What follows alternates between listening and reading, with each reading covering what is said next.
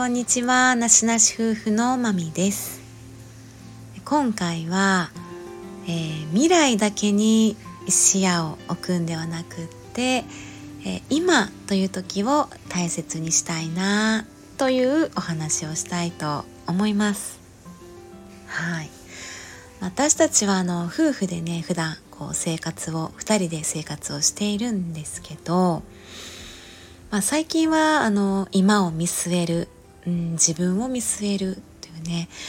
あまああの未来も大事なんですけど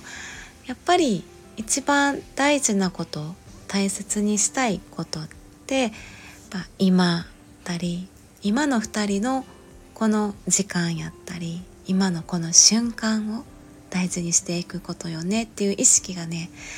えー、高まってきている感じがしますね。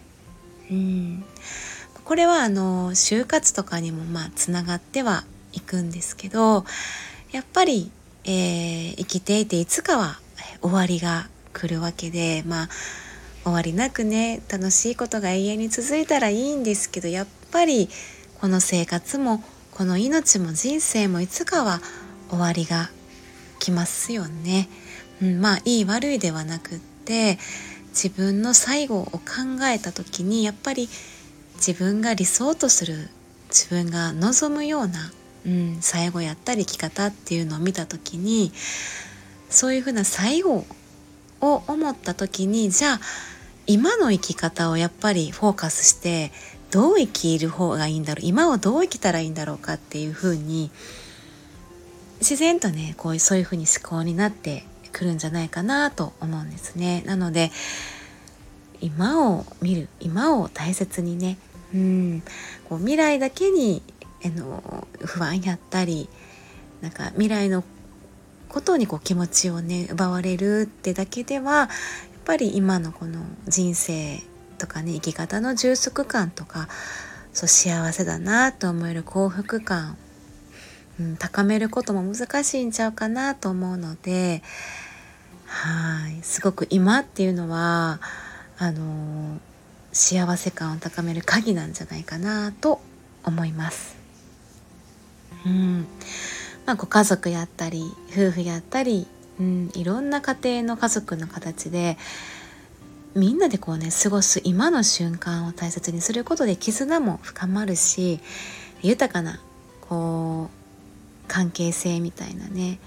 あのパートナーシップファミリーシップを築いていけるんちゃうかなってすごく思います。まあ、同時に自分がやりたいこととか自己実現とかねあの自分が目指したいこととか、うん、いろんな望んでいること夢とかっていうのも叶うことになるんちゃうかなと思いますね。はいでこれはあの刹那的な考えになるかもしれないんですけど、まあ、本当に就活ってあの、暗いお話とかなんか不謹慎なお話でもなくってとても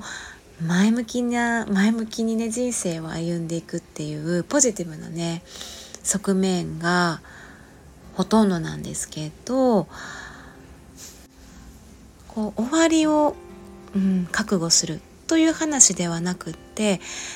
あの災害とか、うん、なんか防災みたいな感じでこう備えるっていう感覚に近いと思うんですよね。うん、まああの未来だけに視野を向けないって言ってるんですけどやっぱりその未来にあのどうなっているかなんて誰もわからないから、まあ、その未来のどうなっているかわからないことに対して今を備えるっていう点ではあのそういう意味で未来をねこう思うことは大事やなと思います。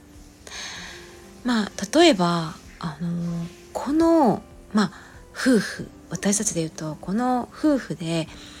いられるあと何年いられるだろうとかね10年も20年も30年も先おじいちゃんになってもおばあちゃんになっても果たして2人でね一緒に暮らしていることができているんだろうかなでも全然わかんないんですよね。何が人生起こるかわからないのでうん例えばもしかしたらあのー、まあやっぱり亡くなる時ってみんな最後はね一人で亡くなっていくのでまああの一人にはなるっていうこともねいろいろとうんあの就活をする上でもね考えることではあるんですけどこの夫婦でじゃあいられる保証もないよねっていうところでうんなんかそう思うほどまたさらにこの今にフォーカスが当たるんですよね。じゃあ今こうできていることやれていないことをじゃあやってみようとかね今をこう充実した毎日にこの瞬間瞬間を大切にしていこうっていう気持ちがえ大きくなっていくんじゃないかなというふうに思います。はいこんな感じであのパートナーシップとか老後においても今を大切にすることがやっぱ幸せやったり心を満たしていくっていうなんかそういう感情とかね感覚っていうのをますますねたくさんあの感じることができるんじゃないかなって思います。でこういったあの計画していったりとかね、あのー、バランスっていうのも大切にしながら今この瞬間っていうのを共有したり楽しむことでまた今もやしこの今の積み重ねの将来未来っていうのも豊かになるんじゃないかなと思います。はいではここまで聞いていただきましてありがとうございました。まみでした。さようなら。